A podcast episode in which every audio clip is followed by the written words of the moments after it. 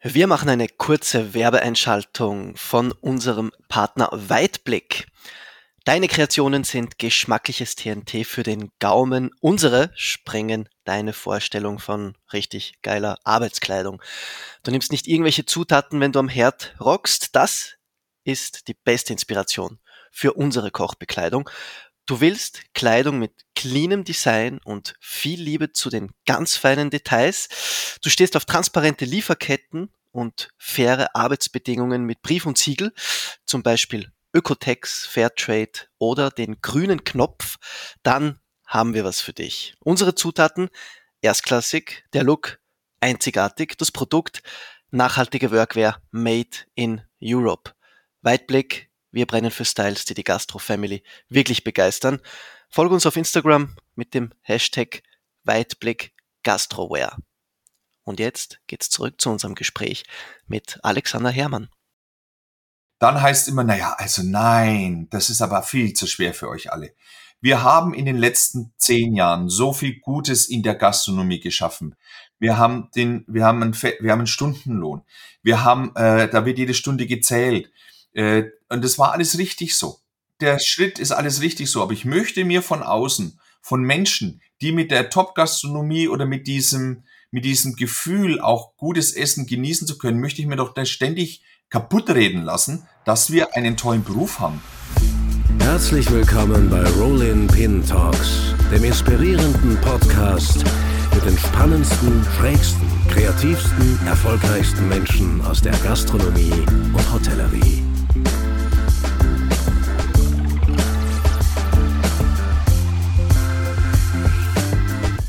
Ja, herzlich willkommen zu einer neuen Folge Rolling Pin Talks. Wir haben heute einen sehr prominenten Mann bei uns zu Gast. Einen, den viele von euch wahrscheinlich aus dem Fernsehen kennen. Dort war und ist er ja seit langem immer wieder als Starjuror oder Moderator diverser Kochsendungen zu sehen. Aber er ist natürlich nicht nur Spitzenkoch, sondern auch einer der erfolgreichsten Gastronomen im deutschsprachigen Raum. Warum wir heute miteinander sprechen, das hat auch einen ganz aktuellen Grund. In seinem Zwei-Sterne-Restaurant im fränkischen Wiersberg ist alles neu oder zumindest vieles neu. Das Motto lautet grenzenlose Heimat. Dabei soll es um die kulinarische Eigenständigkeit seiner Region gehen, inklusive Food Scout und eigenem Produktionsstandort übrigens. Ja, also sehr spannend. Was bedeutet das genau? Wie ist es überhaupt dazu gekommen? Warum eigentlich gerade jetzt? Wir werden heute auch über seinen sehr einzigartigen Werdegang sprechen, über seine Höhen und Tiefen. Vielleicht auch darüber schauen wir mal, ob es sich ausgeht, wie er die momentane Lage der deutschen Gastronomie und Spitzengastronomie so einschätzt. Immerhin ist er mittlerweile selbst so etwas wie ein Säulenheiliger der deutschen Gastronomie. In diesem Sinne, ich freue mich unglaublich, dass wir ihn endlich einmal bei uns zu Gast haben. Wurde aber auch Zeit und er sich seinen dichten Terminkalender ein wenig freimachen konnte für diesen Podcast. Herzlich willkommen, Alexander Hermann. Servus, das war eine der längsten Intros, die ich je bekommen habe, aber auch irgendwie wirklich sehr, sehr schön weil du hast unfassbar große Fallhöhen natürlich auch aufgebaut, weil wir haben jetzt beide gemeinschaftlich in diesem Talk äh, schon ganz klar Erwartungshaltungen auch ja. ähm, äh, zu bedienen, nennt man zu bedienen? Ja, ja, ja, ja, ja, hm? ja, ja. Ja, ähm, ich habe mir gedacht, lieber zu viel versprechen und nicht einhalten, als zu wenig versprechen und das übertreffen. Und das ist so sympathisch. Und das meine ich jetzt wirklich so, weil äh, äh, diese Form von Selbstvertrauen und diese Form auch von, komm, lass uns das mal machen, wenn es nicht ganz so wird, ist trotzdem toll. Äh, ja. Das geht uns nämlich gerade in Deutschland ein wenig ab. Bei uns ist genau mhm. andersrum. Ja, deswegen äh, ist ja auch Rolling Pin zu Recht über die letzten Jahre zum wahrscheinlich äh, wichtigsten Branchenmagazin auch herangereift und äh, hochgewachsen, nenne ich es mal so. Mhm. Ähm, Finde ich ganz interessant, dass du das jetzt auch nimmst, so ein bisschen als, als Aufhänger ähm, für den Anfang.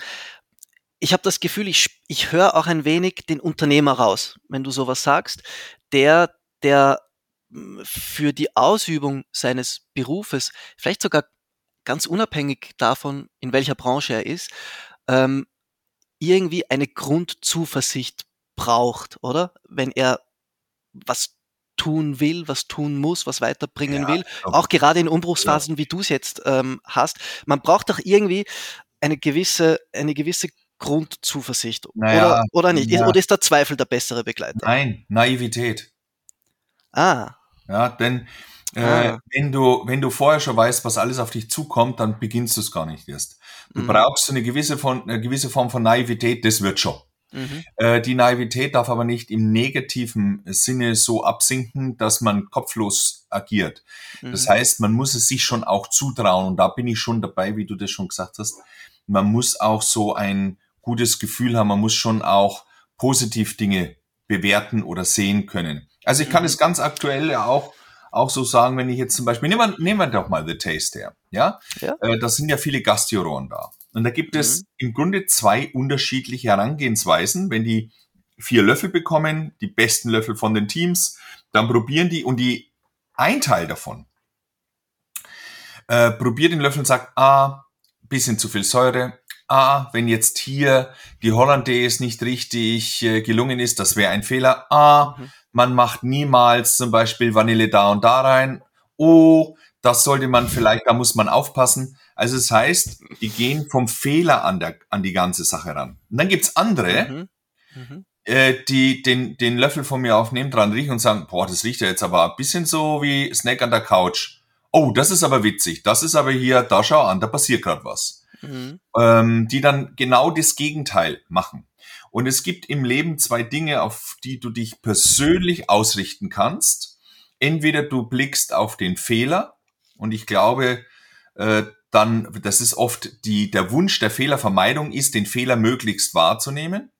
Oder du machst das Mhm. andere. Du schaust das, was du besonders gut kannst, versuchst das besonders auszubauen und damit einen unvermeidlichen Fehler, der ja immer passiert, möglichst kleinen Raum zu geben.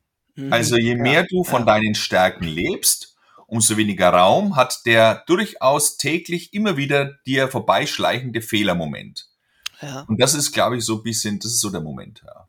Der. Ja, ja. Gut, gerade bei solchen äh, Sendungen wie The Taste, es geht ein bisschen um Quote. Es geht auch darum, Fehler vielleicht möglichst tragisch wirken zu lassen, damit ja, eine schöne Geschichte entsteht, damit da ein bisschen. Drama auch mit dabei ist. Ähm, eigentlich fast ein bisschen das Gegenteil dessen, äh, was man als Gastronom in seinem Restaurant haben möchte, oder? Da Ah, äh, möchte ja. man es ja eben so haben, dass die Fehler klein bleiben, dass die Stärken gestärkt werden und Fehler, so wie du sagst, halten wir sie klein. Naja, jetzt müssen, jetzt müssen wir aufpassen. Also, ähm, es, es gibt ja nichts Fehlerloses. Äh, Ja. Der Fehler liegt ja auch im Auge des Betrachters, okay? So, es geht aber darum, mit einem klaren Kalkül drüber nachzudenken, äh, in die Perfektion zu rutschen, die zu planen, die zu machen. Das ist natürlich das Ziel, das, was wir in dieser äh, Top-Gastronomie und so weiter einfach haben. So, jetzt musst du aber äh, erst einmal bleiben wir noch mal bei diesem äh, bei diesem Wort Fehler. Der Mhm. Fehler ist kein Gegenteil vom Erfolg, es ist ein Teil des Erfolgs. Also wenn wir jetzt zum Beispiel neue Menüs in Würzberg oder Nürnberg machen, egal in welchem Restaurant, dann werden die vorher Probe gekocht. Die werden Mhm. gemeinschaftlich, also ich entwickle jedes Menü mit meinen jeweiligen Küchenchefs, dann werden sie Probe gekocht, dann werden sie verkostet und dann werden sie im Grunde eigentlich, wenn man so sehen möchte, auch erst freigegeben. Das ist ja relativ, klingt jetzt recht kurz gesprungen, aber es ist ein ganz großer, sehr langer ähm, Prozess. So.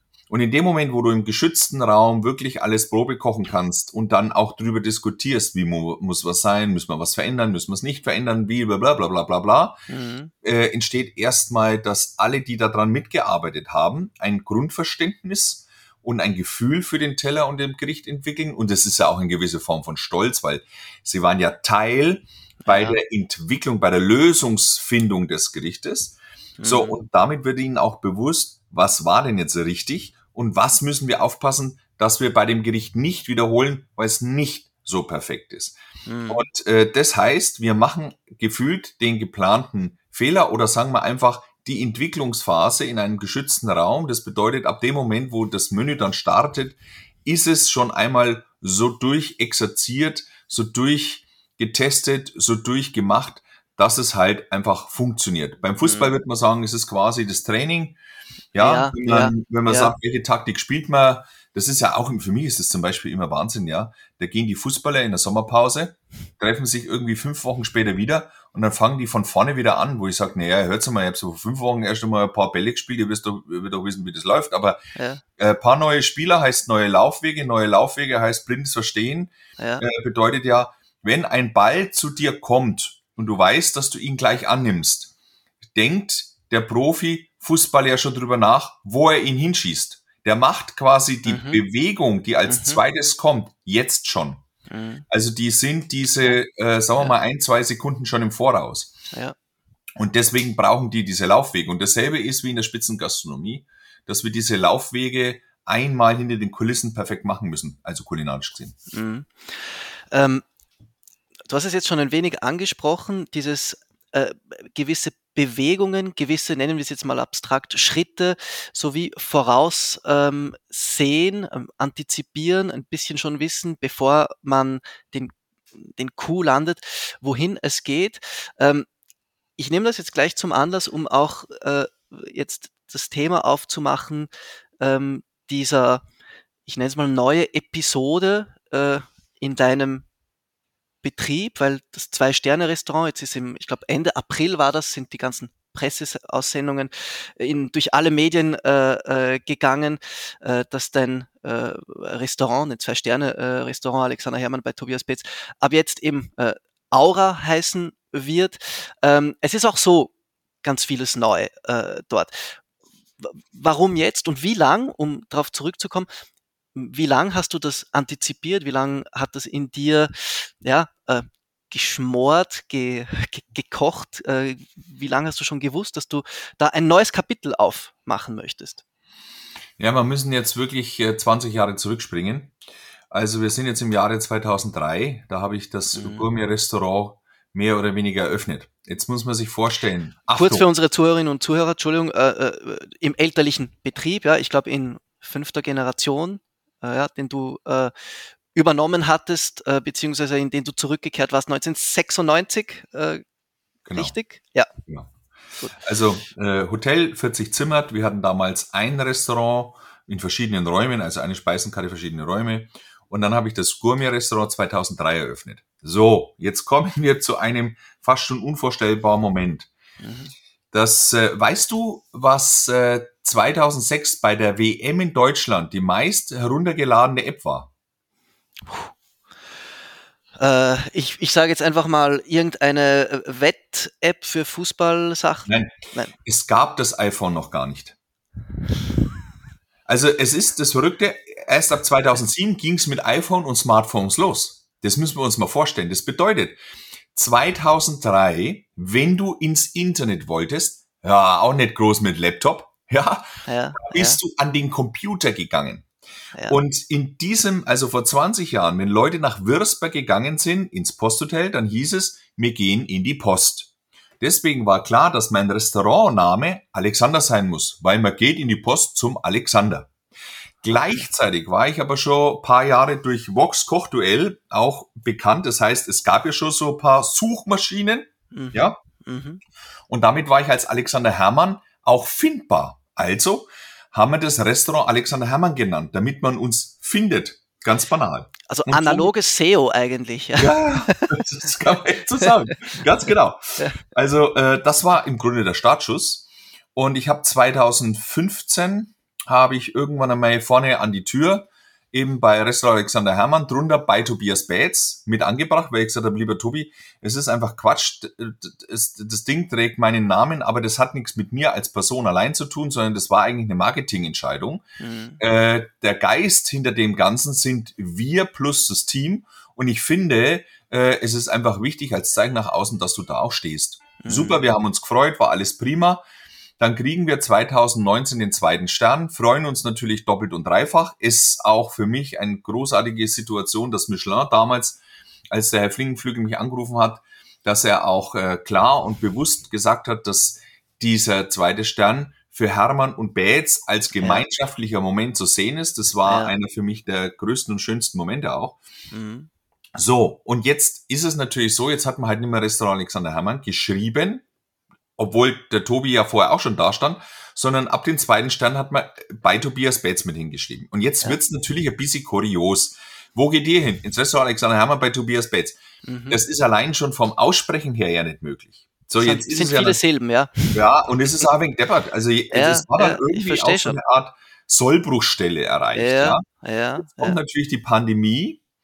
Und ähm, jetzt springe ich aber jetzt 2020, da machen wir einen, jetzt einen kurzen Cut und springen aber vor einem halben Jahr im Oktober dahin, dass ich gesagt habe, Tobi, ich möchte das Restaurant umbenennen. Da hat er mich ein bisschen angeschaut, weil ich auch gesagt habe, wenn man das aus dem Marketing-Moment betrachtet, wie das vom Namen her entstanden ist, dann muss man jetzt aber auch betrachten, dass in den letzten vor allem drei Jahren auch etwas gewachsen ist, das mhm. größer ist als nur mein Name. Ja, mhm. und äh, das ist natürlich schon, also das hat mein, mein näheres Umfeld schon auch ein wenig als, ja, so, das ist ja das Gegenteil von Narzissmus, sondern eher ja. auch das, was wir tun, unterstreicht das nur, also dieses Teamgefüge und Co. Ja. Und dann sind wir eben auf den, auf den äh, Namen Aura gekommen und damit man uns aber, wir bleiben mal Marketing-Fuchse, nach wie vor findet, steht auch drunter, also Restaurant Aura bei Alexander Hermann und Tobias Bates. Also wir haben uns, ja. wir haben uns als Subline mit drunter gelassen, um uns aber nicht jetzt noch weiter in den Vordergrund zu spielen, sondern um unsere Gemeinschaft nach wie vor darzustellen, weil das ist wichtig. Und wir wollen natürlich, äh, ja, wir wollen auch äh, im Internet und Co., wir wollen auch gefunden werden.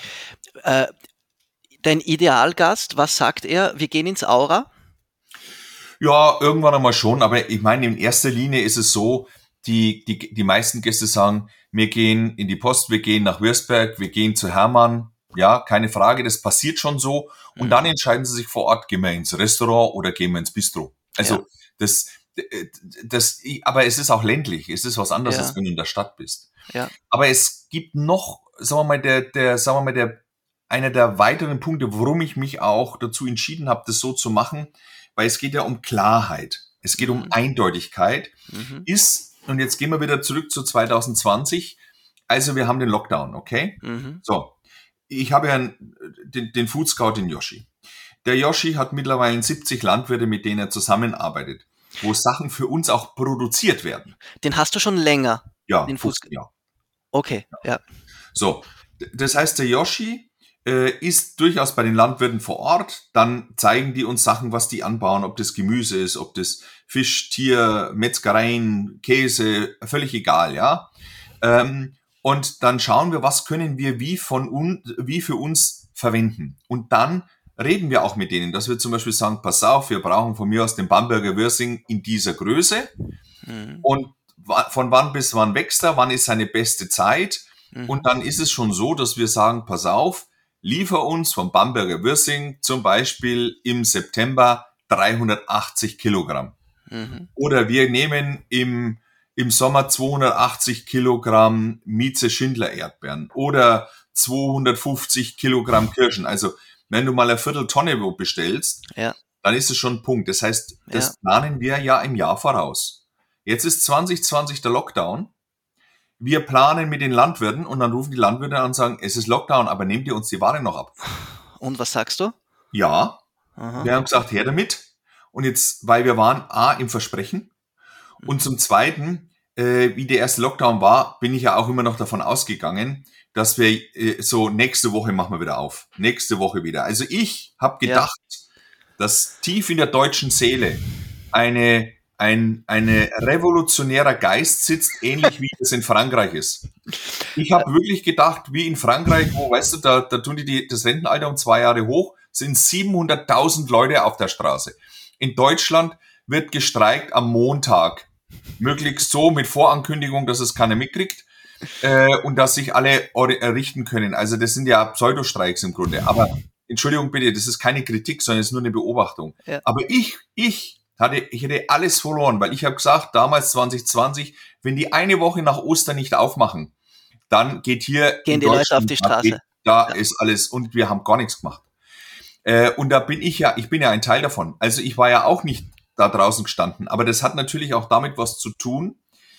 Je mehr du ver zu verlieren hast, umso Mundtöter, Toter wirst du ja auch gemacht. Mhm. Also wenn, wenn, das ist ja so, ja, wenn ich einen Fehltritt mache, dann kann das sein, du fliegst einfach überall raus und das war's. Wenn derselbe Fehltritt ein anderer macht, der nichts zu verlieren hat, naja, ich sage einmal überspitzt, der kriegt noch Bewährung, macht einfach weiter. Also es, Hättest du nichts zu verlieren gehabt, hättest du gern äh, so ein bisschen rausposaunt gegen die Regierung, was soll der Scheiß, macht's, äh, macht's die Wirtshäuser und die Restaurants wieder auf? Ja, habe ich ja gemacht. Ich war ja bei Hart aber fair in der, in der Sendung und so weiter und, und äh, habe da schon ein bisschen Gas gegeben. Mhm. Eine der Kernsätze, das, es ist ja so, hart aber fair wird ja danach auch gern in den Zeitungen, äh, ob das Bild, ob das Süddeutsche Fokus und so weiter, also ich weiß nicht genau, ja. Welt, FAZ, ich nenne mal alle, gern nachbesprochen. Und in den letzten vier Minuten der Sendung sagte die Virologin zu mir, wir müssen so lange weitermachen, bis wir den Virus beherrschen. Daraufhin habe ich sie gefragt, welchen Virus beherrschen wir denn? Ja. So, und dann ja. war Stille. Ja. Und dann sage ich, sehen Sie, und genau das ist das Problem dass dieses, dass dieser kurze Dialog nirgends geschrieben wurde, hat mich tief insofern verletzt, weil es war das Entwaffnendste zum System der Freiheit und zum Recht des Bürgers. Mhm. Und ähm, äh, aber ich habe gemerkt, also mehr als was ich da gemacht habe, konnte ich auch nicht und ich habe auch eine Verantwortung. Also, mhm. aber jetzt kommen wir mal wieder zurück bei ja. dem, wo ich auch ähm, sagen wir mal, nicht revoluzermäßig irgendwo rumspringen darf wie ein Wilder, wie so ein kleines Rumpelstilzchen, sondern das, was mir zusteht, und zwar äh, sich um zu Hause zu kümmern. Das heißt also, ich habe immer gedacht, wir machen eh bald wieder auf. Also haben wir die Sachen auch geholt. Jetzt ist es aber so, wir haben ja schon immer mal was eingelegt oder fermentiert. Wenn du halt mal 250 Kilogramm Erdbeeren hast, dann musst du dir aber jetzt wirklich was überlegen. Ja. Weil der, der Zeitraum ist der weggegangen. Mhm. Und so haben wir das Fermentieren, Einlegen, Reifen und so weiter in dieser Erst-Lockdown-Zeit 2020 relativ auf großem Niveau gestartet. Und wir wissen ja alle, der zweite Lockdown war ja auch nicht so viel später. und auch, äh, auch erstaunlich lang. Ja, sehr ja. erstaunlich lang. Und dann ja. haben wir einfach weitergemacht. So, und somit haben wir uns in fast einem, ja, sagen wir mal, eineinhalb Jahren ein unfassbares Fundament aufgebaut und äh, haben unseren Stil dadurch nochmal verändert. Das, der Stil veränderende Moment ist der, dass wir, ähm, ich nehme, ich mache jetzt mal Artischocken, das ist nämlich ein schönes Beispiel. Wir haben Artischocken bekommen und zwar innerhalb von zehn Tagen die schönsten von der Größe her am besten reifesten Moment. Mhm. Es waren 2700 Stück. Die haben wir geputzt. Dann haben wir aus den, äh, äh, aus den Blättern natürlich noch einen Sud gemacht. In dem Sud wurde das dann eingelegt und so gelagert. Mhm. Äh, damit haben wir quasi die Artischocken zum ersten Mal kreiert, nenne ich es mal, okay? So, dann kreieren wir sie ein zweites Mal und zwar für eben das Restaurant. Und normalerweise kreierst du ja als Koch einmal. Du bestellst die Ware und ja. dann wird's zubereitet. Wir, wir bekommen die Ware, überlegen uns dann, was ist die beste Form von Fermentation, Reifung. Auch wir haben auch mit verschiedenen Geräten auch die Möglichkeit, ähm, Geschmäcker auch zu intensivieren mit uns, unserem Heidolf oder mit dem Herbert, mit dem Trockner und so weiter. Also damit haben wir uns auseinandergesetzt. Eigentlich war die Idee, wie intensivieren wir mhm. und machen mhm. Äh, Saison, saisonale Spitze lagerfähig. Das ist ja. so der Hintergrund. Ja. So, und das ist das erste Kreieren. Und das, das war etwas, das ihr bis, bis, bis dahin, bis zum Lockdown noch nie wirklich in der Intensität betrieben hattet. Ja, du machst es, du machst es halt nicht in der Spitze, ja. Du, du ja. gehst halt einmal her und sagst, komm, lass uns mal einen Staudensellerie-Saft fermentieren. Uh, ja. dann hast du was Neues dabei. Mhm. Äh, mittlerweile ist es so, wenn wir eine Speisenkarte schreiben, äh, dann haben wir äh, 50, 60 Produkte aus unserem eigenen Lab. Und jetzt ist mir aufgefallen, eben vor etwa einem Jahr. Wir haben die Leute ja immer mit, also unsere Gäste hinter die Kulissen mitgenommen, haben das denen gezeigt. Wir haben von 17 Uhr bis 17.45 Uhr so eine Art Führung. Und die haben das alles gesehen, die waren total fasziniert, ja. Mhm. Aber äh, trotzdem ist dieser, ich sage mal, ähm, dieser durchdringende große Moment, dass das so eigenständig ist, hat noch nicht ganz so gematcht. Und so kam, dass ich eben gesagt habe, wir nennen das Restaurant um Aura und nennen es im Atemzug mit unserem, Achtung, Future Lab, dem Anima. Anima ist lateinisch für Seele. Mhm. Und äh, so reden wir auch, also vom, vom Logo her, wir sind ja gerade bei der Homepage und so weiter auch ein bisschen umzubauen und wir machen das auch sehr soft, das muss ich auch sagen. Also wir haben quasi Restaurant Aura mit dem Future Lab Anima. Und das ja. ist im Grunde das System, die Idee.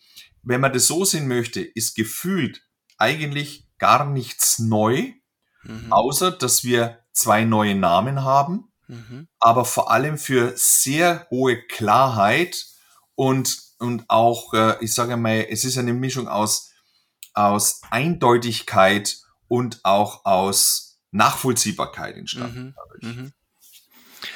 Dieses Future Lab, ähm, habe ich das jetzt richtig verstanden? Gab es aber vorhin nicht wirklich in der Form. Nee, das hat sich auch erst entwickelt. Also wir hatten schon ja. ein bisschen was da, ne? Wir waren da schon dabei. Aber in der Größe und auch, dass das belastbar über ein Jahr funktioniert, ne? Mhm. Also, äh, Artischocken, bleiben wir mal wieder bei dem Beispiel. Ja, also, ja. Äh, wir haben äh, im Grunde fast 50 Sitzplätze in unserem Zwei-Sterne-Restaurant. Also wir haben vier Tage auf, sind 200 Portionen. Egal, was wir uns äh, im Anima quasi vorbereiten. Äh, wir rechnen in Wochen. Und dann heißt es, es muss mhm. quasi alles im Maße 200 da sein. 200 Portionen sind eine Woche. So, und wenn ich jetzt mal hergehe und ich äh, sag mal, ich nehme 2400 Artischocken, äh, mhm. in der Woche 200 Portionen, sind es zwölf Wochen. Ja. So, also habe ich drei Monate irgendwo roundabout die Artischocken. Das heißt, wir haben schon auch, das ist schon ein Aufwand, auch das gegenzurechnen und zu schauen und und hier. Und ein logistischer haben, Aufwand auch. Ja, und manchmal ja. haben wir auch Lebensmittel, äh, wo man sagt, naja, das reicht uns noch nicht von der Menge. Mhm. Und dann ist es so, dass wir äh, entweder schauen, setzen wir es anders an, anderen Gang oder wo oder wo auch immer. Es gibt aber auch die Situation, dass gewisse Dinge genauso auch zum Beispiel bei uns dann im Bistro zum Einsatz kommen. Ja, mhm. also aber in erster Linie ist es natürlich schon die äh, Zwei-Sterne-Restaurant Aura Perle, die übers Anima bedient wird. Aber es ist schon, wir haben da schon eine sehr gute Logistik aufgebaut. Ja. Äh, ist dieses Anima dann im, im selben Gebäude oder ein bisschen weiter nee, weg? Wie kann man Sechster. Okay. Wir haben also, wir haben einen großen Lagerraum, der ist mehr oder weniger gegenüber vom Hotel und ja. wir haben hinterm Hotel, das war altes Wirtshaus. Ja. Das haben wir jetzt äh, umgebaut und äh, da sind wir drin. Das haben wir alles so ein bisschen auch, ich, wenn ich sage hemdsärmlich, klingt das falsch, aber wir haben das so ein bisschen selber gemacht. Wir waren ein bisschen so die Gruppe, so, hör mal, wer da hämmert. Ja. Und ja. Ähm, ja. ja, und äh, ist aber auch schön. Es hat auch, es hat auch einen speziellen Geist. Also das muss man auch sagen. Also das, was glaube ich uns so, so auszeichnet, deswegen ist auch dieses Wort Aura so schön für unser Restaurant, ist dieses, dieser Geist, dieser Teamgeist, dieses mm. Miteinander und so weiter. Das mm. ist mhm. schon sehr ansprechend. Aber du hast vorhin ein wenig erzählt, so wie es dazu gekommen ist. Das waren auch ähm, äh, stark ähm, äh, so sprachliche Überlegungen, auch vom, vom Namen, wie kann man die, die Sachen wenig eindeutiger ähm, gestalten. Aber hier beim, beim Anima, das ist ja wirklich, so wie du sagst, das ist ja hemdsärmlich. Also da geht's wirklich äh, darum, okay, ich brauche einen neuen Raum, ich möchte das so. Wann, wann stand das fest? Ist das dadurch entstanden, durch diese ähm, Produktionssituation ähm, äh, während des Lockdowns? War das der ausschlaggebende Punkt für dieses Projekt, für dieses Vorhaben? Ja, also letztendlich diese Corona-Situation, diese Zwangsschließungen, das war ja der Brandbeschleuniger für so viele Situationen. Mhm. Mhm. Und äh, ich muss sagen, in diesen fast ja, zwei Jahren, die brauche ich nicht nochmal. Sie haben alles, was man Positives hat, haben wir rausziehen können, das haben wir geschafft. In Würzburg wie in Nürnberg. Das haben wir mhm. geschafft. Also mhm. ich mache mal ein positiver Moment. Das gab es ja vorher nie. Corona hat uns damals mit den ersten, nach den ersten Lockdown-Öffnungszeiten, hab gesagt, passt auf, um 22 Uhr müsst ihr zu haben. Das muss man sich mal vorstellen. Also mussten wir Servicezeit, Gourmet-Menü 18 Uhr beginnen. Ja. Und äh, das haben wir, ich sage mal salopp, glücklicherweise einfach durchgehalten bis ja. jetzt. Und dadurch, dass die Leute, wir sind nicht in der Stadt, das ist ein Unterschied. Ne? In der Stadt kannst du nicht sagen, kommt alle um 18 Uhr. Das halte ich für relativ schwierig. Ich weiß, mhm. manche können das.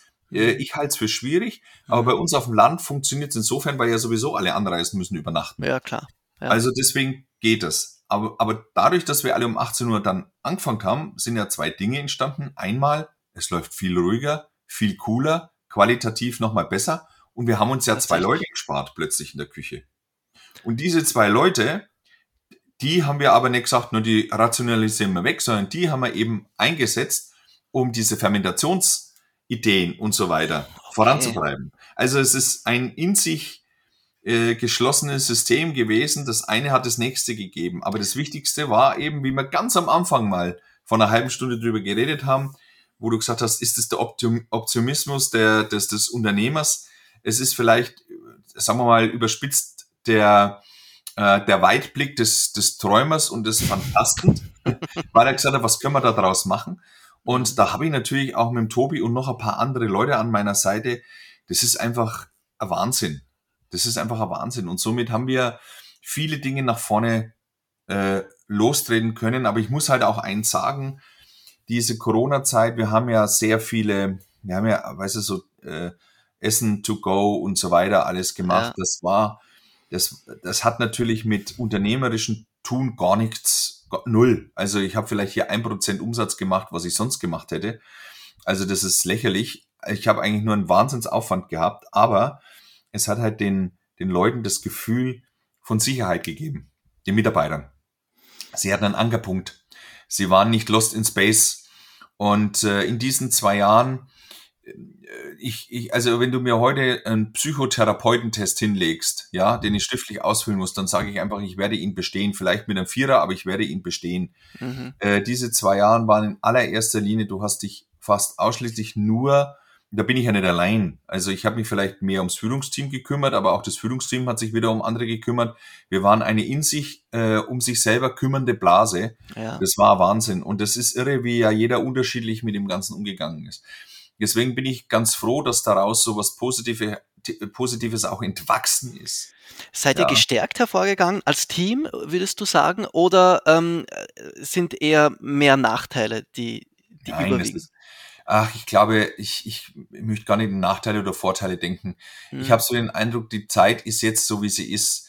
Sie, äh, sie macht manchmal ein bisschen insofern traurig, weil ich spreche ja immer gern von der Work-Love-Balance mhm. und nicht Work-Life-Balance, weil gerade unser Berufsstand wird ja andauernd einfach schlecht geredet.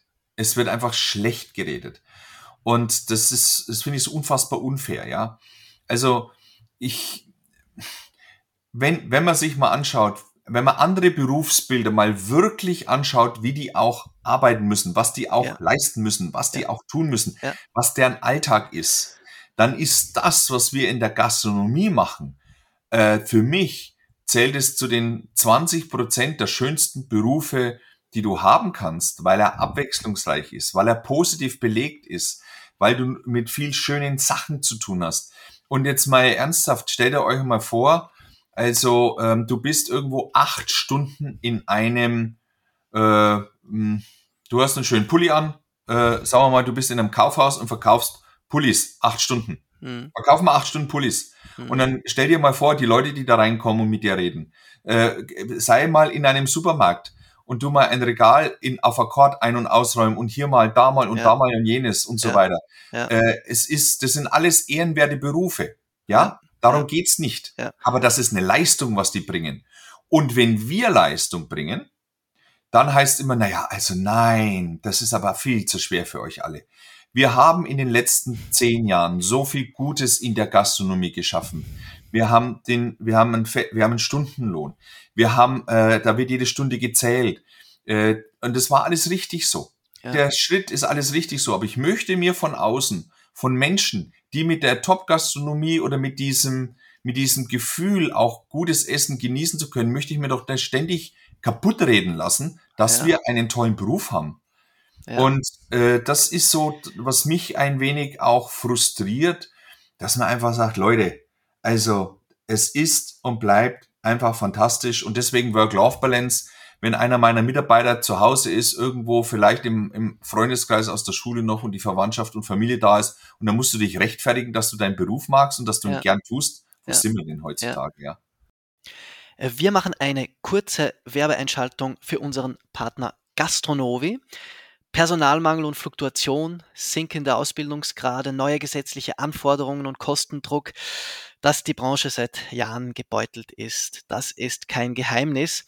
Genau hier setzt Gastronovi mit seinen 15 Jahren Erfahrung als Pionier in der Digitalisierung der Gastronomie an und bietet eine perfekt ineinandergreifende Lösung zur Digitalisierung von Gastronomieprozessen, vom Gästeservice vor Ort über das Außerhausgeschäft, die Warenwirtschaft, inklusive Kalkulation und Einkauf, ja, bis hin zu Marketing und Kundenbindungsmaßnahmen, alles aus einer Hand. Mit diesem voll vernetzten Ansatz ist Gastronovi einzigartig am Markt. Wer mehr Infos möchte, die gibt es auf gastronovi.com. Das war's auch schon. Und jetzt geht's zurück zu unserem Gespräch mit Alexander Hermann. Ist wirklich auch ein bisschen meine Beobachtung gewesen jetzt seit äh, Corona. In Österreich war es so, einerseits ähm, hat man gesehen, wie sehr die Leute an der äh, Gastronomie hängen. Äh, Gastronomie an sich war vor allem auch in Zeiten des Lockdowns äh, als Thema irgendwie allgegenwärtig. Äh, lag wahrscheinlich auch daran, dass die Gastronomie jetzt gefühlt 90 Prozent der ähm, der äh, Vorschriften äh, Corona-spezifisch einfach umsetzen musste. Ja? Also von, äh, was weiß ich, äh, Impfpass herzeigen über äh, Abstände einhalten und so. War, äh, musste ja irgendwie alles die Gastronomie managen. Äh, das war das eine. Also irgendwie, äh, die Leute haben ein bisschen verstanden, was sie an der Gastronomie haben, äh, weil sie ja zu waren, weil sie sie plötzlich nicht mehr hatten. Andererseits, ähm, genau das, was du sagst, hat irgendwie ein noch negativerer, noch, ein noch negativerer Diskurs begonnen darüber, warum die Leute jetzt nicht mehr in der Gastronomie sein wollen und so, äh, wie schlimm das doch jetzt alles ist. Ähm, äh, wie, naja, wie, gehst du mit dieser Ambivalenz es, um? Es ist, es ist ganz einfach so. Das ist, man kann es jetzt gar nicht auf die Gastronomie allein, sondern muss es ja eigentlich äh, wirklich über äh, mal alle Berufsbilder drüberlegen. Es gibt ja noch zwei Berufsbilder, die toll sind: Profifußballer und Influencer. Ja? Und ich sage euch mal eins, ey, der, der Profifußballer, ne? Das ist wahrscheinlich einer der härtesten Jobs, den du haben kannst. Die, wenn mal äh, über 90 Minuten gelaufen sind, die gehen zurück in die Kabine, denen tut jeder Knochen weh, ja? Ja. Ja, Gut, da sagen jetzt, da werden jetzt gewisse Leute sagen, die verdienen ein bisschen mehr als in der. Das ist scheißegal. Nein, das, nein, nein, nein, nein, nein, nein, nein, nein, nein. Das ist genau, das ist die einfachste Ausrede dieser Welt. Mhm. Weil nämlich genau die sagen, die verdienen so viel. Die wären ja nicht einmal in der Lage, äh, sich freiwillig den Zeh äh, am, am, am Ball zu stoßen, weil sie sagen, oh, das tut schon weh. Und jetzt kommen wir nämlich genau zu dem hin. Ähm, wann wirst du, wann hast du Selbstachtung? Wann hast du Selbstwertgefühl? Wann hast du Stolz? Wenn du etwas erreichst. Mhm. Wenn du etwas erreichst, wenn du, und du kannst nur etwas erreichen, wenn du über das, was du bisher geschafft hast, ein wenig hinüberkommst. Das heißt, nicht nur, dass du dich anstrengst, sondern dass du über dich hinaus wächst. Ja, ja. Und dann beginnt ja. etwas, dass du sagst, boah, bin ich ein geiler Hund. Ja, Wahnsinn. Das war jetzt ein bisschen, kann man auch äh, äh, weiblicher machen. Gott, bin ich eine tolle Prinzessin. Also, ich meine das jetzt positiv, okay? Mhm. So. Diesen Prozess brauchst du, dass das Feuer geht, dass du dich großartig fühlst, dass du nach Hause gehst abends und sagst, heute habe ich einen geilen Job gemacht. Ich habe dieses Match gewonnen boah, war das gut. Und das ist wegtrainiert. Ähm, das ist wegtrainiert, weil ähm, Kinder ja schon mehr oder weniger zur Schule mit dem SUV vorne hingefahren werden. Die können ja nicht immer mehr einen Stolz entwickeln, dass sie sagen, meine Eltern vertrauen mir, dass ich zur Schule gehen kann. Ähm, du, dir wird alles irgendwie gefühlt abgenommen. Und wenn du zu Hause bist und sagst, boah, wir haben jetzt nächste Woche so ein äh, großes Fest bei unserem Marktplatz, kommen so viele Leute. Ach Gott, nee, also streng dich fein nicht so an, nicht, dass du noch einen Burnout kriegst. Mhm. Also es wird dir ja auch noch suggeriert, dass jegliche Form von ich schaffe mir die Chance, einen stolzen Moment zu schaffen. Ja, ja. Ich selber nehme mein Leben in der Hand und, und schaffe etwas, boah, es ist geil, ich habe etwas geleistet, etwas geschaffen. Ich sage, sag schaut's mal her, was wir geschafft haben. Bevor du zu diesem Schritt kommst, und zwar egal in welchem Berufsbild, mhm. wird ja vorher von allen gesagt, nein. Von der Regierung, von der, von der Politik, also Radio. Ich reg mich seit Jahren drüber auf, dass die immer sagen, montags, ah, der blöde Montag. Ja. Und Freitag, ah, Feierabend endlich. Da möchte ich erst einmal den Radiomoderator fragen. Bist du denn jetzt am Montag nicht gerne bei dir hier am Mikro oder was? Oder freust du dich Freitag schon wegzukommen? Mhm. Und diese, mhm. diese Klischees, mhm. die uns irgendwo klein machen in der Entwicklung, in der Liebe, in, im, im Wachsen, äh, das ist wie so eine Dunstglocke in den letzten zwei, drei Jahren auf uns abgestürzt. Das ist unfassbar anstrengend, ja. sich davon selber und das Umfeld zu befreien. Und wenn du das Umfeld mhm. befreist, müssen die mhm. wiederum ihr Umfeld befreien. Und es hat nichts damit zu tun, dass irgendeiner sagt, man würde irgendjemanden ausnutzen oder irgendetwas. Das ist ja. einfach Bullshit, weil wenn einer nicht will, dann kann er ja auch alles andere machen. Ja. Ja. Das ist ja auch äh, ein wenig äh, das, ähm, worum es geht, was du jetzt gesagt hast. Es geht ja um diese inhärente Leidenschaft. Also ich glaube, all das, was du jetzt gesagt hast, dieses über sich hinaus wachsen wollen, auf einen Moment hinarbeiten, der einen dann einfach stolz macht und irgendwie, ähm, wo man über sich hinaus wächst. Äh, für all das braucht es ja für das, was man tut, egal was es ist, eine, eine inhärente Leidenschaft. Hast du das in deinem Team, wie hast du das erlebt in diesen äh, zwei Jahren? Weil auch das, was du jetzt gesagt hast, das wird irgendwie von allen ähm, wegtrainiert. Äh, hast du da selbst teilweise auch eingreifen müssen oder hast du selbst irgendwie auch gemerkt bei deinen Leuten, hey, ähm, diese Tendenz geht auch an ihnen nicht vorbei, da kommt jetzt ja. plötzlich, äh, äh, du stehst also, plötzlich vor so Herausforderungen, ja, sie wollen nach Hause oder sagen, nein, äh, ich habe schon zwei Überstunden, ich gehe jetzt. Also, weißt du, so. Sowas? Ja, ja, also es, es, es ist so, es gab natürlich erst einmal äh, den, äh, den Kern von Mitarbeitern, die irgendwo zwischen fünf und 15 Jahre da sind. Mhm. Die haben einen anderen Bezug zu dem, was sie tun, weil sie ja schon was für sich im Leben geleistet und geschaffen haben. Also mhm. die Arbeit, und jetzt bleiben wir mal so, oder das, was wir in unserer Gastronomie machen, ist nicht das Gegenteil vom Leben, sondern es ist eine Sinnhaftigkeit. Also es war schon immer so, dass ich meinen Leuten, mir selber, allen anderen immer das erklären konnte und auch zugelassen habe, dass das, was sie tun, eine Sinnhaftigkeit haben. Also es ist ja so, wenn ich jetzt sage, das Future Lab, das Anima, der Yoshi, mein Food Scout, der ist ja nicht Food Scout geworden, weil ich gesagt habe, ich brauche einen Food Scout, sondern er ist ein Food Scout geworden, weil der Yoshi schon irgendwie ein paar Jahre da war, hochintelligenter Kerl. Dann haben wir gesagt, ich glaube, wir brauchen mal ein paar regionale Leute, die vielleicht uns noch mal was mit beliefern und so weiter. Und dann hat der sich da, weil er eine Leidenschaft dafür hat, mehr eingesetzt. Er hat ein wahnsinnig gutes Gespür, mit denen zu reden. Und darauf habe ich erkannt, welche Chance es ist, ihm das zu ermöglichen. Spannend. Das heißt, er Spannend. hat eine Sinnhaftigkeit durch das, was er besonders gut kann. Hat er sich selbst wie erarbeitet, diese Sinnhaftigkeit? Genau, also das ja, heißt, ja, es ja. ist, äh, wie, wie schön kann so eine, eine Arbeit, ein, ein Prozess, ein kreatives, Arbeit ist da fast schon nicht das richtige Wort. Das ist ja eine Form von Berufung, weil es macht mhm. dich ja ein Stück weit glücklich. Mhm. Und es geht halt nicht 100 Prozent äh, einfach geht halt die Welt nicht. Wenn du, wenn du ein Gulasch kochen willst, musst du halt Zwiebeln schälen und schneiden und die, die zwicken halt in den Augen. Du kriegst nie. Die, die Welt hat, alles hat seine zwei Seiten der Medaille. Die eine und eben die andere. Fertig aus. Und diese Sinnhaftigkeit, äh, die gilt's eigentlich täglich immer wieder zu justieren und das ist kein Gefühl, das ist nicht irgendwie, dass ich sag, äh, das baue ich irgendwie als Fake auf, sondern das muss natürlich echt und real sein.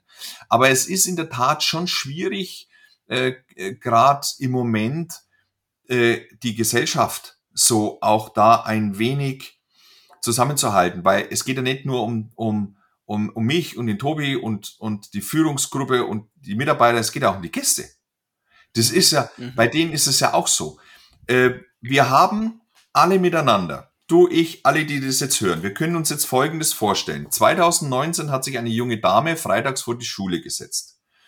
Und ähm, da ist sicherlich erst einmal vom Grundgedanken aufmerksam zu machen, alles richtig. So, aber was ist aus diesen, nach diesen vier Jahren geschehen?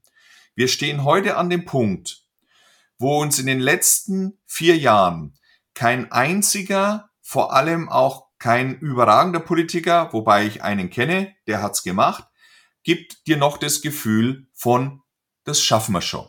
Wir sind im Moment in folgender Situation, dass egal was du machst, es ist immer noch alles falsch.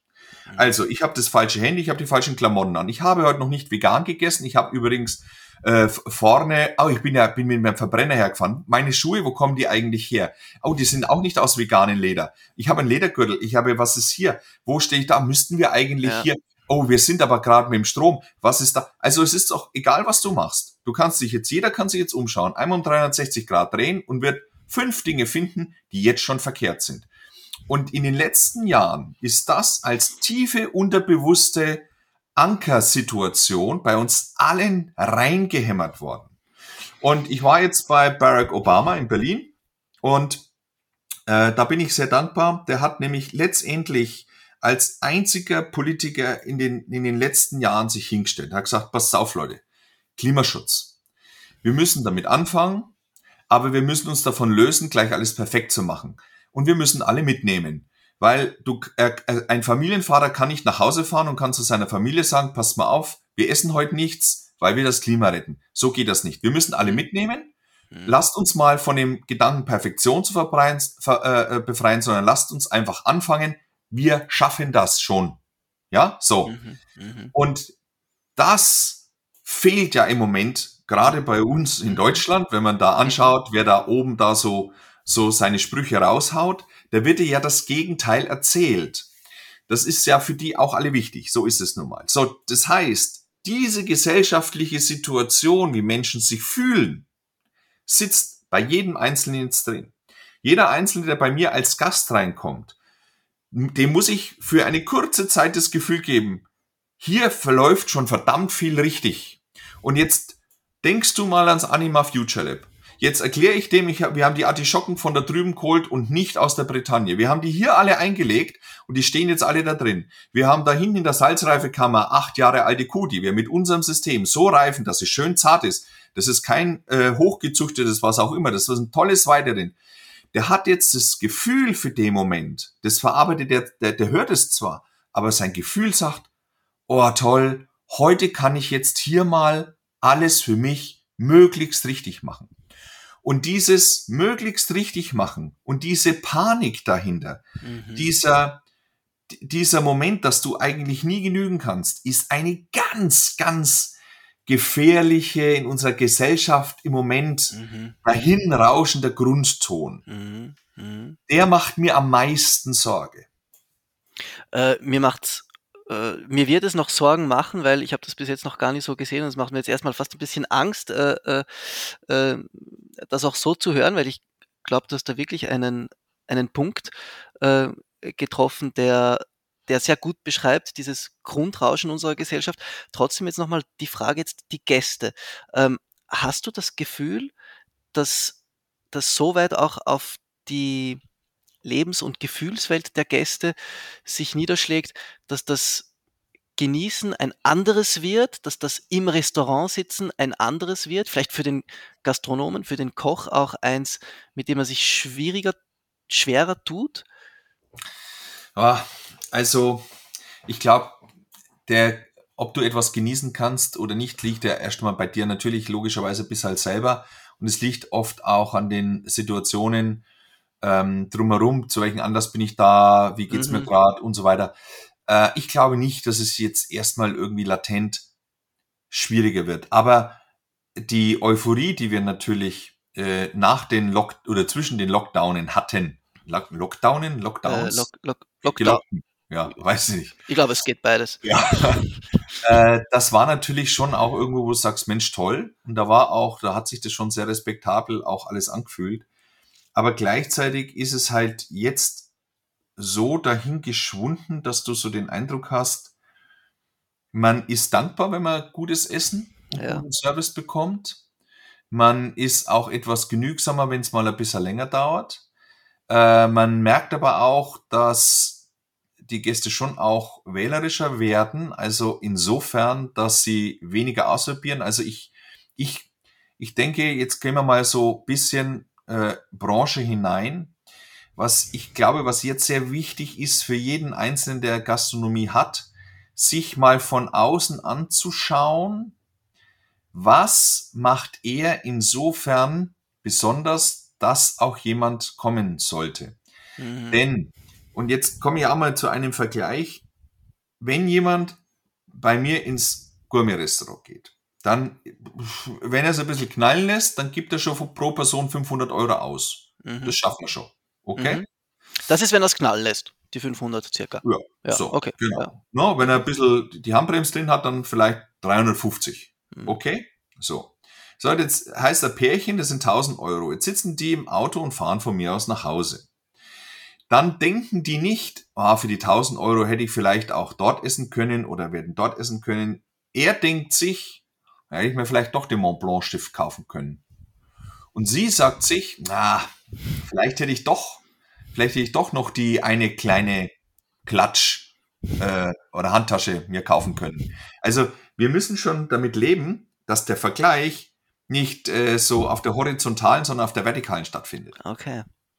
Also das, Aber ist das mehr geworden, hast du das Gefühl? Glaubst du? äh, n- ja, ich Ja. glaube, dass, also warum gewinnen zum Beispiel Marken wie Louis Vuitton, warum stehen davor die Leute Schlange? Mhm. Mhm. Äh, weil die Marke dir die Orientierung gibt und dir das Gefühl gibt, dass es jetzt, äh, auch wenn du teilweise Geld dafür ausgibst, also jetzt einmal ga- ganz salopp, ja, Mhm. ähm, ich habe mir natürlich keine Ballerinas gekauft, aber ich wusste gar nicht, dass Chanel Ballerinas, das ist ja so ein Fetzen, irgendwann mal von 550 auf irgendwie 980 Euro hochgeklettert Ja, sind. Wahnsinn. Also wo du sagst, und die Dinger gehen.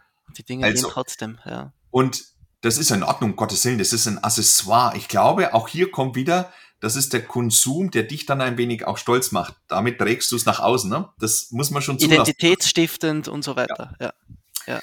Und man merkt ja, dass äh, andere Marken, die noch nicht diese Stärke haben, äh, die tun sich jetzt bei manchen Absatz ein wenig schwerer. Und das meine ich, dass wir in der Gastronomie, auch ich, ich muss mir überlegen, auch in Nürnberg, wenn ich hier das Imperial und das Fränknis anschaue, in welchem Umfeld bin ich Mhm. und warum sollte jemand zu mir gehen und ein zweites Mal wiederkommen? Und das Mhm. ist die schwierigste Aufgabe, die man hat, weil auf der einen Seite äh, so, äh, suchen die Leute im Moment ähm, eher die, also eher die Klassiker, weil sie ihnen ein gutes Seelengefühl geben. Mhm. Sie wollen keine Rätselraten auf dem Teller, Mhm. aber wenn man in dieser Richtung ähm, anspruchsvolle Küche geht, äh, ob man sie Avantgarde, Sterneküche, kreative Küche, was auch immer nennt, dann musst du etwas schaffen, dass wenn der Gast es isst, dass er es auch so estimieren und nachvollziehen kann, dass es ihn berührt. ja. Dann kommt er wieder. Ich mache, ich mache, ich weiß, das ist ein bisschen schwierig, weil es philosophisch ist. Ich mache da jetzt einen Cut und mache ein anderes Beispiel. Wenn ich rauche, weiß ich, dass es mir nicht gut tut. Deswegen hört der Raucher trotzdem mit auf. Ja. Und jetzt plötzlich passiert etwas, ich nenne es auch gern Emotionales in seinem Umfeld. Irgendjemand erkrankt. Dann fällt bei ihm ein Groschen und er kann von heute auf morgen aufhören zu rauchen. Das heißt, nicht Wissen schafft die Verbindung. Emotionalität schafft die Verbindung. Äh, es, es ist so, dass die Gäste müssen dich als Restaurant, ich nenne das jetzt mal als, als Objekt, ein Stück weit lieben. Sie, Mhm. es, es Mhm. braucht diesen emotionalen Moment. Und das machen uns seit Jahrzehnten zum Beispiel viele, also so viele italienische Restaurants, die mit einer Herzlichkeit umgehen, die, äh, die, die das schon immer geschafft haben, die Leute einfach so ein Urlaubsgefühl vielleicht auch zu geben. Ja? Ja. Und, und, und das ist nicht böse gemeint, nicht despektierlich, das ist respektabel gemeint. Und diese Frage, sich selber mal zu überlegen, welche emotionale Kraft kann ich machen? Und das heißt nicht, dass ich mich mit meinen Gästen am Tisch sitze und abends noch eins sauf. Also das nicht. Aber das ist die, das ist, das ist und nicht, das ist nicht simpel zu beantworten.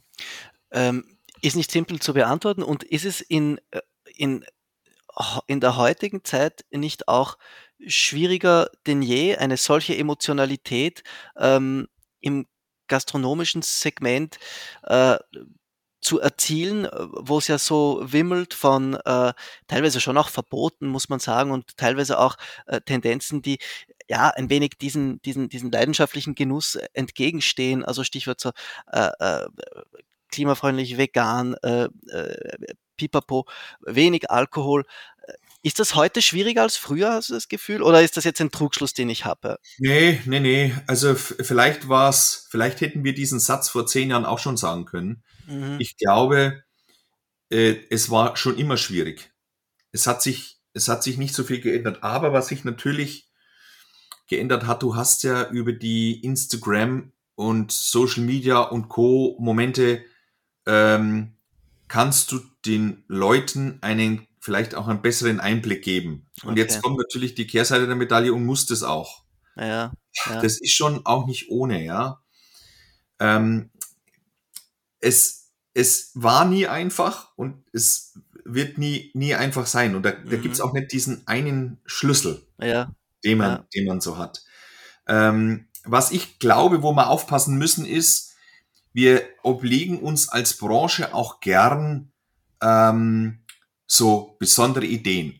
Eine zum Beispiel also von, von Nose to Tail. Man verwenden alles. hm, Muss man übrigens sagen, wenn du mal bei denen hinschaust, die das sagen, dann sagst du dir, aha, und wo kaufst du den Rest her? Also da muss man nämlich aufpassen. Das ist, das merkst du nämlich. mhm, Ja, also wenn du sagst, dann mach's auch wirklich. mhm, Oder auch No Waste und so weiter. Naja, äh, ich habe ich hab jetzt neulich jemanden gesehen, der hat also sein Gemüsebrühe abgegossen und dann hat er noch das, was er als ausgekocht hat, das hat er noch quasi püriert, aufgestrichen, noch getrocknet, um es noch irgendwo drüber zu hobeln. Ja. Okay, also wenn ich einen Aufsatz schreibe und wir Deutschen, wir sind ja auch gerne ein bisschen so Dichter, Denker und Streber, ja, äh, dann mag das toll sein. Aber ich berühre damit auch keinen einzigen Menschen, der nach Hause geht und dann nachher sagt, aber weißt du, die haben vielleicht das Gemüse nicht weggeschmissen. Oh, das ist aber toll. Das ist hier. Das Ja. ist nur Brain. Das ist nur Brain. Ja, ja. Das Das ist ein Brain. bisschen das, was ich sagen will, so ein bisschen dieses, diese Tugendhaftigkeit, die halt Ja. aber irgendwann mal einfach nur, nur noch verkopft ist. Ja, also alles gut, alles löblich und ich möchte jetzt da auch nicht irgendwie äh, gegen Genau. diese äh, ja, löblichen Dinge auftreten, aber äh, Stichwort Emotionalität, ich fand, äh, die Genau. Frage war irgendwie aufgelegt.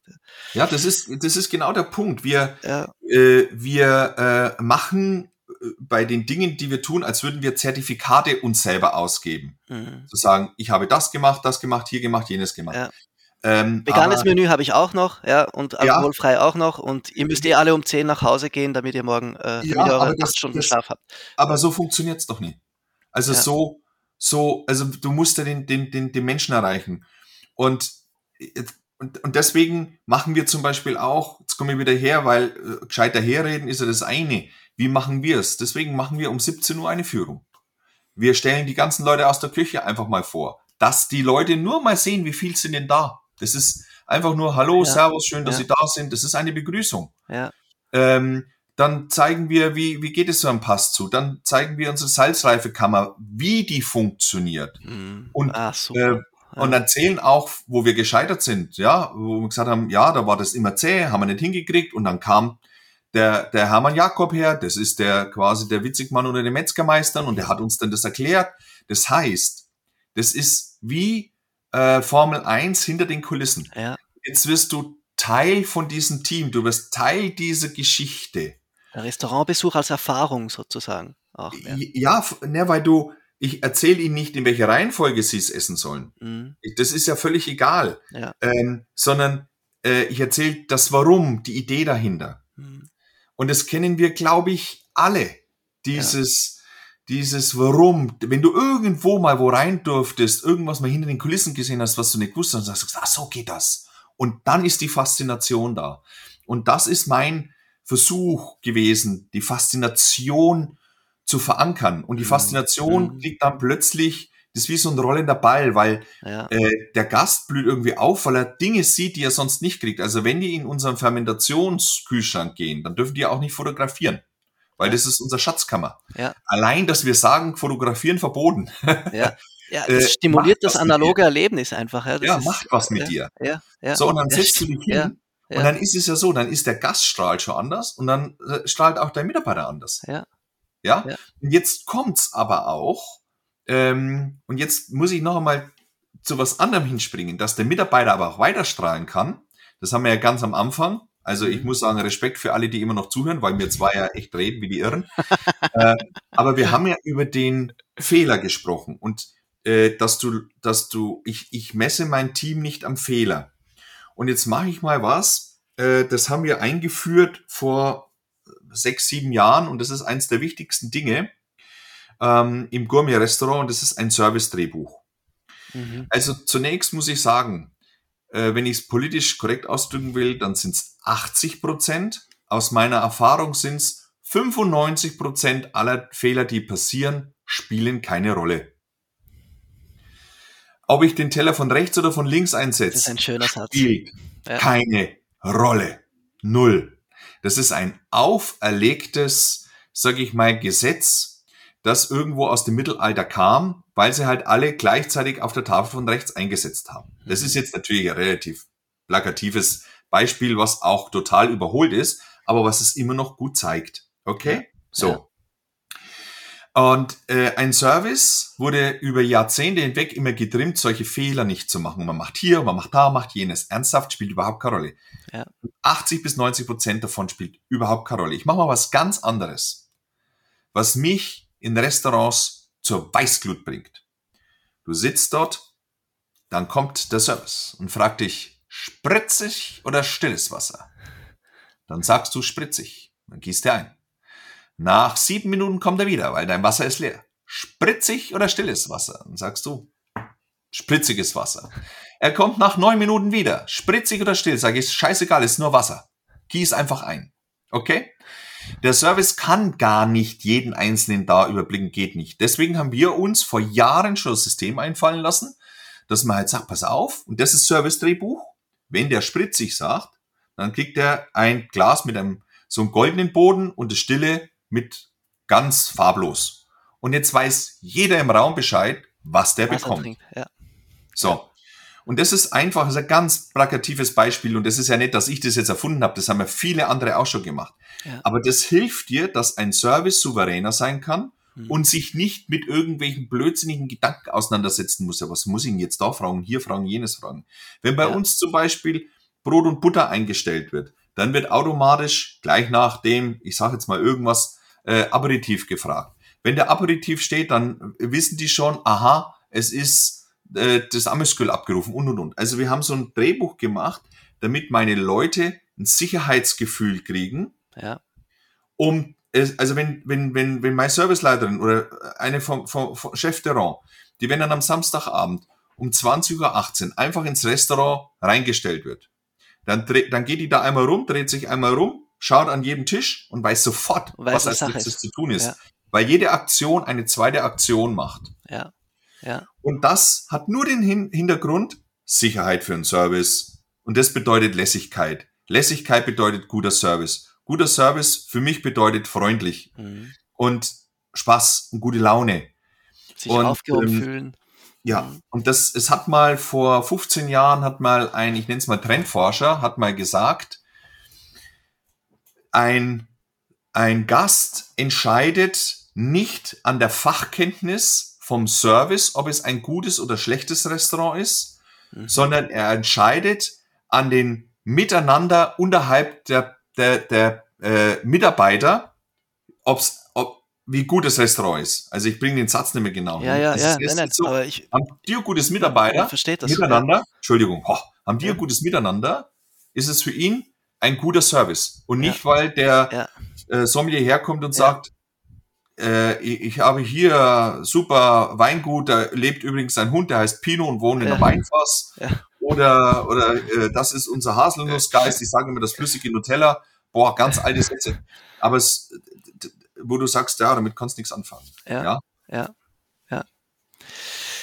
Ja, lieber Alexander, wir, wir, wir kommen ja schon ähm, zum Schluss. Du hast es schon vorhin gesagt, wir reden wie die Irren, äh, auch weil es so interessant ist, ähm, dir zuzuhören und äh, es sich, ich finde, sich immer sehr, sehr viel äh, interessante Fragen aufdrängen zu dem, was du sagst. Ähm, als letzte Frage, wie, was steht an jetzt in Zukunft? Wie möchtest du die nächste Zeit angehen, gerade jetzt auch in dieser äh, doch interessanten Phase, in der du unternehmerisch auch bist? Also früher hat man den Eindruck gehabt, man konnte irgendwie ruhiger und länger planen. Mittlerweile hast du so einen Eindruck, du kommst eigentlich mit allem, was du planst, gar nicht hinterher, Ja, weil der Plan plötzlich auch nichts mehr wert ist, weil Ja. du ihn entweder nach vorne schieben musst oder was anderes sich reindringt. Also äh, es ist es ist schon sehr herausfordernd im Moment, das muss ich einfach sagen. Mhm. Äh, ich mache es von Herzen gerne. Ich ähm, äh, ähm, kümmere mich im ersten Moment jetzt wirklich immer noch sehr viel um meine Mitarbeiter, aber ja, es geht darum, was muss ich auch räumlich in den nächsten drei bis fünf Jahren ändern, Mhm. damit wir auch nochmal ähm, eine Daseinsberechtigung haben. Also das klingt Mhm. jetzt ein bisschen blöd, aber was mir echt Sorge macht ist, und deswegen muss ich das erstmal beobachten, also alles, was günstig ist, funktioniert noch sehr gut. Mhm. Alles, was sehr teuer ist, boomt irgendwie. Ja. Und, Und die, der Mittelbau. ja, der ist total weg. Ja. So. Ja. Und jetzt hörst du aber auch, dass zum Beispiel sowas wie Mercedes sagt, sie werden künftig keine A-Klasse, B-Klasse, C-Klasse mehr bauen. Ich glaube sogar die E-Klasse äh, wird irgendwann nicht mehr geben. Es wird Ja. nur noch Premium geben. Ja. Also das heißt, einer, der im Mercedes-Werk, gehen wir mal davon aus, dass es das in Stuttgart dann noch gibt, der dann da arbeitet, wird sich diesen Mercedes, den er eigentlich baut, gar nicht mehr leisten können. Ja. Ja. Ja, also das ist so, also und ich bin natürlich ganz klar äh, mit dem Hotel, das ist äh, Mai über 150 Jahre alt. Eh, wir sind wir sind nicht im oberen Bereich. Wir sind dieser schöne Mittelbau und wir sind Mhm. nun mal nicht irgendwo in der touristischen High-Class-Situation. Wir haben uns die Aufmerksamkeit hier äh, 20 Jahre lang äh, echt erarbeitet. Ja, Erarbeitet, also ja. das ist Ja. jetzt auch auch was jetzt gerade in den letzten paar Jahren so gut funktioniert, ist ja vor über 20 Jahren gestartet, das darf man Ja. nicht vergessen. Ja. Und jetzt liegt es an mir und auch in dem Diskurs um Sparring mit meinem Team zu überlegen, was muss man tun, welches Risiko ist es auch noch wert, es zu machen. Mhm. Denn äh, mein Gefühl ist, dass ich, ich brauche ein paar Zimmer mehr, damit ich auch zwischen Einnahmen und Kosten ein besseres Verhältnis hinkriegen kann. Mhm. Ähm, also all die Dinge, die, glaube ich, sehr viele Gastronomen und Hoteliers beschäftigt, beschäftigt mich so auch. Ja. Wir kriegen nichts geschenkt bei uns in Würzberg. Ähm, aber es fühlt sich schon auch sehr gut an, weil wir eine gute Kraft entwickelt haben, eine gute Qualität entwickelt haben. Ja. Äh, und ich möchte jetzt einfach nur nicht verpassen, dass wir wieder nur reagieren, reagieren, reagieren können, sondern dass ich agieren kann und weiter nach vorne gehen. Und das ist, was mich im Moment umtreibt. Ich kann es aber noch nicht genauer in Details fassen, weil es dies faktisch so noch nicht gibt. Ja, ja, Ja. ja. Ja, also ich glaube, ähm, der als Abschlusssatz wär, war es fast noch nie so passend zu sagen, es bleibt unglaublich spannend. Äh, ich finde, äh, das, was du jetzt gesagt hast, äh, ich sehe da schon in, weiß ich nicht, zwei, drei Jahren unseren nächsten Podcast, in dem wir die unsere Zuhörerinnen und Zuhörer genauso wieder äh, äh, volltexten werden. Aber ähm, ich glaube, äh, das ist äh, äh, was hochinteressantes und ich habe das jetzt unheimlich genossen, äh, mit dir zu sprechen, äh, mich auszutauschen mit dir, äh, zu sehen, wie alles äh, bei Alexander Herrmann äh, gekommen ist, kommt und wahrscheinlich dann auch kommen wird. Ich darf mich ganz, ganz, ganz herzlich bedanken bei dir für die Zeit, die du dir äh, an diesem Samstag auch genommen hast. Und ich hoffe, wir sehen uns bald, entweder in Wiesberg oder äh, ähm, äh, Berlin Rolling Pin Convention wird ja auch dann im September sein. Da sieht man Genau. dich vielleicht dann auch. Ja. Genau. Und jetzt äh, sage ich an dieser Stelle natürlich nicht nur dir, danke lieber Lukas, äh, auch dass du es ausgehalten hast. Äh, ich bedanke mich auch bei allen Zuhörenden, ja, dass ihr zugehört habt. Und wir machen das jetzt so, weil wer das jetzt bis zum Schluss gehört hat, ich finde, der hat einen Bonus verdient. Ja, ja, wirklich. Ja, okay. Ja, wirklich. Ja, wir machen das so. Ich bin ja äh, in Berlin oben äh, in der Con an der Convention dabei. Ich glaube an dem Montag. Ja. Und äh, wenn, was machen wir, wenn die kommen? Sollen, bist du auch da eigentlich an der Convention? Äh, wahrscheinlich ja, ja, ja, wahrscheinlich ja. Ja, Okay. Ähm, äh, wir besorgen einfach so zwei, drei Flaschen Champagner, ja, der zu uns kommt und äh, folgenden, folgendes, ähm, folgendes Codewort sagt, und zwar Alexander, Lukas und die Reise nach Frankreich. Weil bei dir nämlich in, dem, in deinem Regal ist nämlich ein Frankreich-Buch, da, da lese ich immer, die ganze Zeit lese ich immer Frankreich. Und das, das heißt, die, die Gourmet-Bibel Frankreich steht da Genau. übrigens. Ja. Und das ist jetzt total aus dem Zusammenhang gerissen. Total. Ja. Total. Ja. Und äh, wenn, wenn du, du gehst da auch nicht hin, der, das ist auch kein Satz, der einfach nur so einfällt. Den muss man schon bewusst machen, Lukas. Den, Und dann gibt's ein Glas Champagner. Und dann gibt's ein Glas Champagner. Äh, was gibt's Besseres? Also äh, ähm, ich werde mich im Hintergrund halten. Es wird um, natürlich um Alexander Herrmann gehen, aber ich freue mich genauso äh, auf ein Glas Champagner. Äh, dann auch äh, face to face mit dir. Äh, noch ein Grund mehr, mich auf die Rolling Pin Convention äh, in Berlin zu freuen. So machen wir Super, das war eine sehr gute Idee, Alexander. Äh, also vergesst bitte nicht, äh, alle, die es wirklich bis jetzt äh, ausgehalten haben, Codewort, äh, ihr werdet es nicht bereuen. Wir freuen uns auf euch. Ja. Macht es gut. Ciao, servus. Bis ganz bald. Ciao.